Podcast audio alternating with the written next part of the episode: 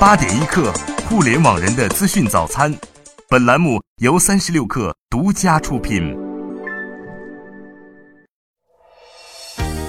各位听众朋友们，早上好！今天是二零一七年五月十六号，星期二，我是金盛。我们在北京陪你一起听新闻，来关注今天节目的主要内容。头条大事件：比特币年涨幅超百分之二百六十，暗藏风险。央行或于六月出台管理办法，给比特币戴上紧箍咒。马斯克发视频展示地下高速公路，快到让你眩晕。一边向银行寻求新融资，另一边小米就宣布要在印度两年内开一百家店。克星人有观点：劳动力短缺怎么破？中小企业瞄准机器人也是一种出路。大咖秀，胡海泉回忆三年投资路，歌手转型做投资人要专业。敬业。大家好，我是秋晨。如果你想了解互联网的小学问，欢迎关注八点一刻。最新鲜的科技要闻，最及时的行业动态，八点一刻凌晨动态。六点十七分消息，人人公司发布全年财报。在整个二零一六财年，人人总净营收为六千三百四十万美元，同比增长百分之五十四点一，净亏损为一点八五四亿美元，与二零一五财年相比有所收窄。凌晨两点五十五分消息，有消息称，酷派集团在五月十五号疑似将此前在国内校招的三百多名应届毕业生全部解约。中国证券报援引酷派 HR 的表述称，酷派业绩一落千丈，也许已经到了生死存亡的境地。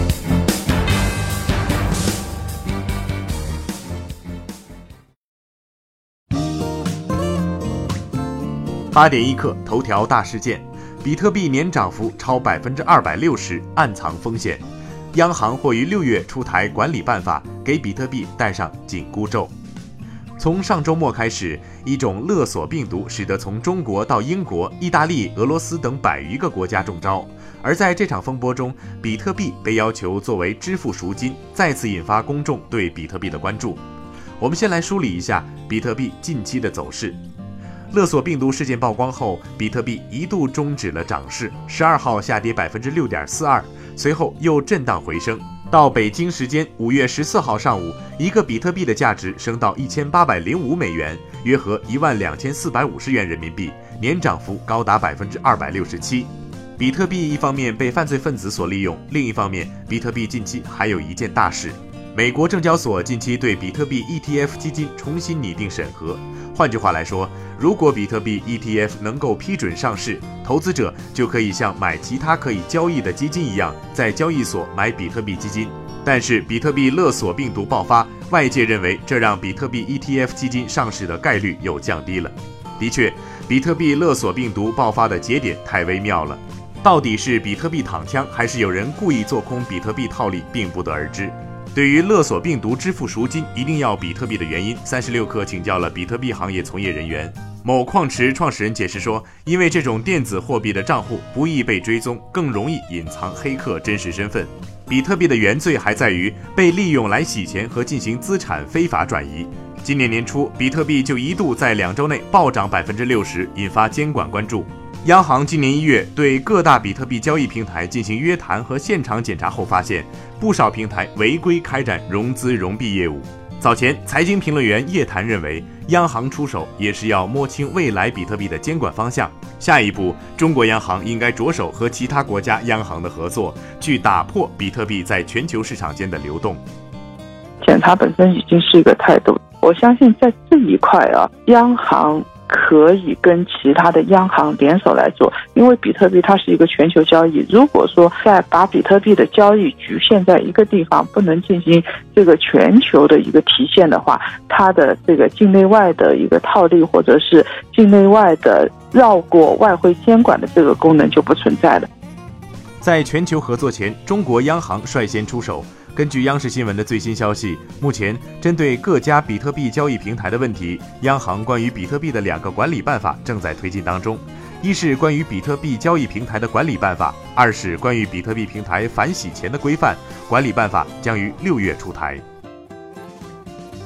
我们来关注下一条新闻：埃隆·马斯克在 Instagram 上最近发布了一系列照片和视频，展示了隧道公司 The Boring Company 的建设进展。其中一段视频展示了位于马斯克另一家公司 SpaceX 的首条测试隧道。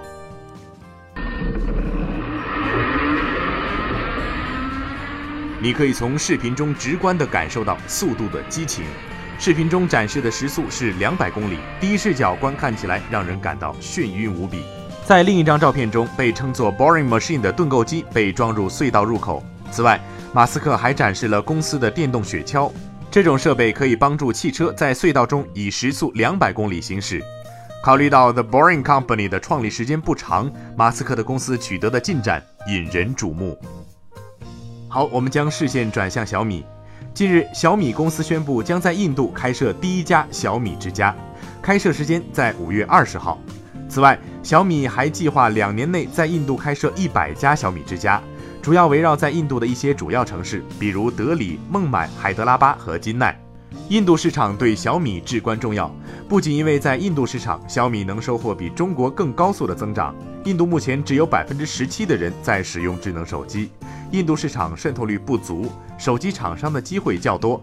其次，印度本身也是技术研发中心，小米也有希望在当地建立自己的研发基地，帮助他们更好地做好印度市场的本地化。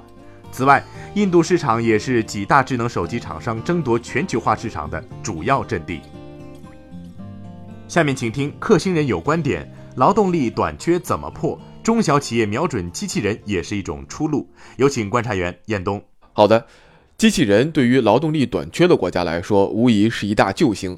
三十六氪曾经报道过，新加坡的一些酒店曾经就因为招不到服务员，于是找来了机器人来当做外援。那其实另外一个亚洲国家日本，它的劳动力短缺程度相比于新加坡而言，可以说是有过之而无不及。他们也把目光投向了机器人。日本的老龄率还在不断攀升，预计到二零二五年前后，日本老龄率将超过百分之三十。那雪上加霜的是，日本的人口还在萎缩。日本政府预计到二零六五年，日本的劳动人口将只有四千五百万。那这样一来，一个显而易见的问题就是，老龄率这么高，年轻人后续乏力，又不欢迎移民，那么谁来干活，来养活这个社会呢？在日本。包括建筑业、制造业和酒店服务等多个行业，都在饱受着这个问题的困扰。由于劳动力短缺的压力，日本的中小型企业纷纷瞄准了机器人及其他自动化设备。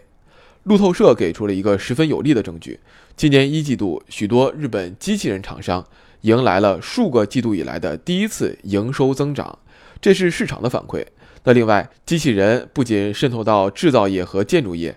还吸引了房地产开发商、食品饮料制造商和连锁酒店的兴趣。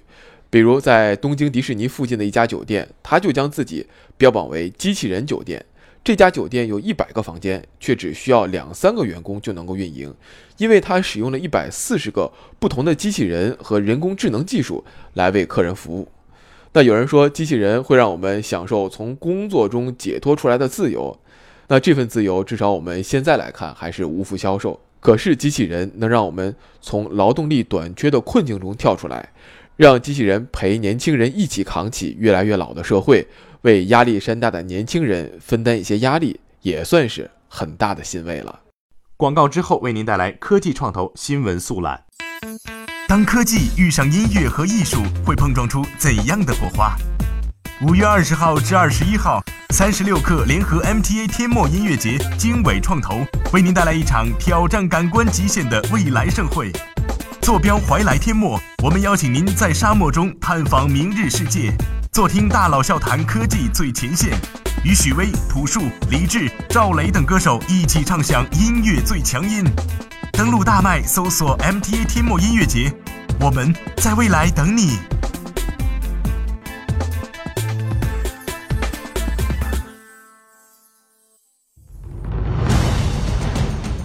大家好，我是王佩瑜，希望大家关注民族文化和传统艺术，推荐您收听八点一刻。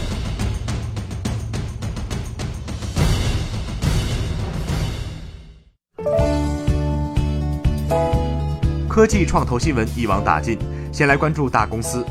华为宣布将在五月二十三号在德国柏林全球发布 MateBook 新品。此前有消息爆料说，华为新一代 MateBook 有望搭载第七代 Core i5 处理器，八 GB 内存，十五英寸屏幕。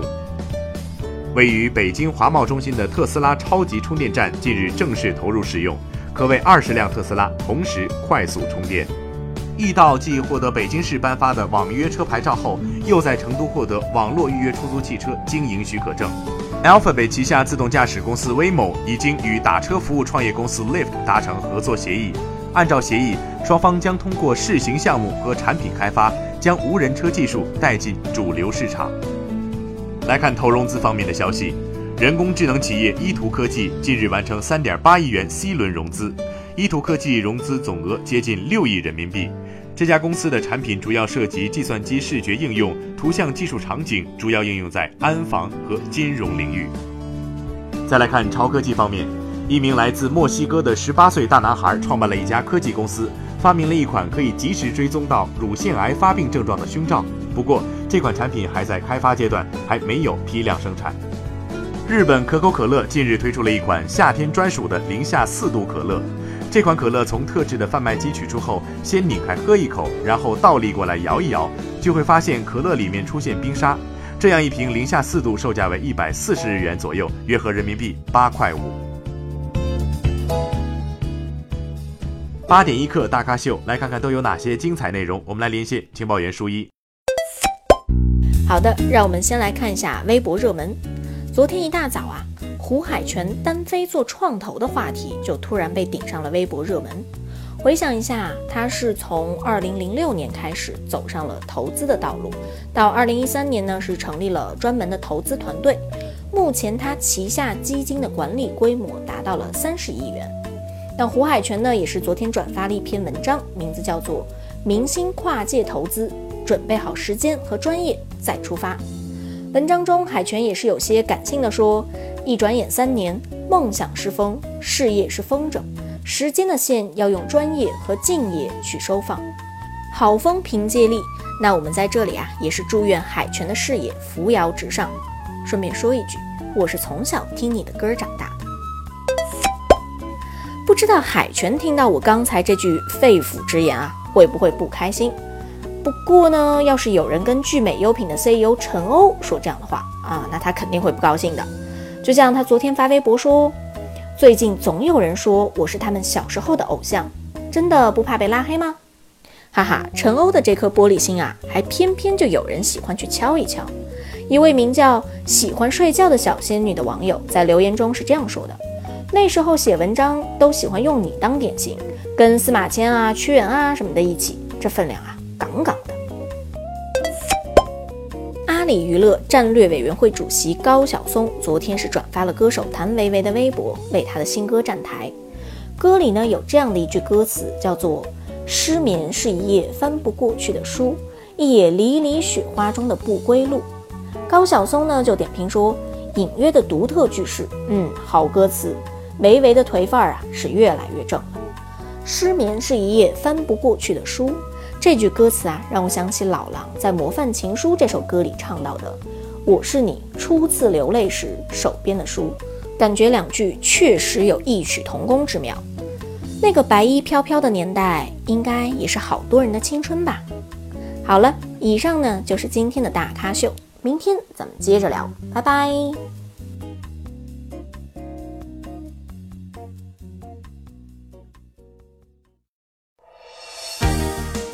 好，以上就是今天的全部内容。我是金盛，祝大家工作顺利。八点一刻，我们明天见。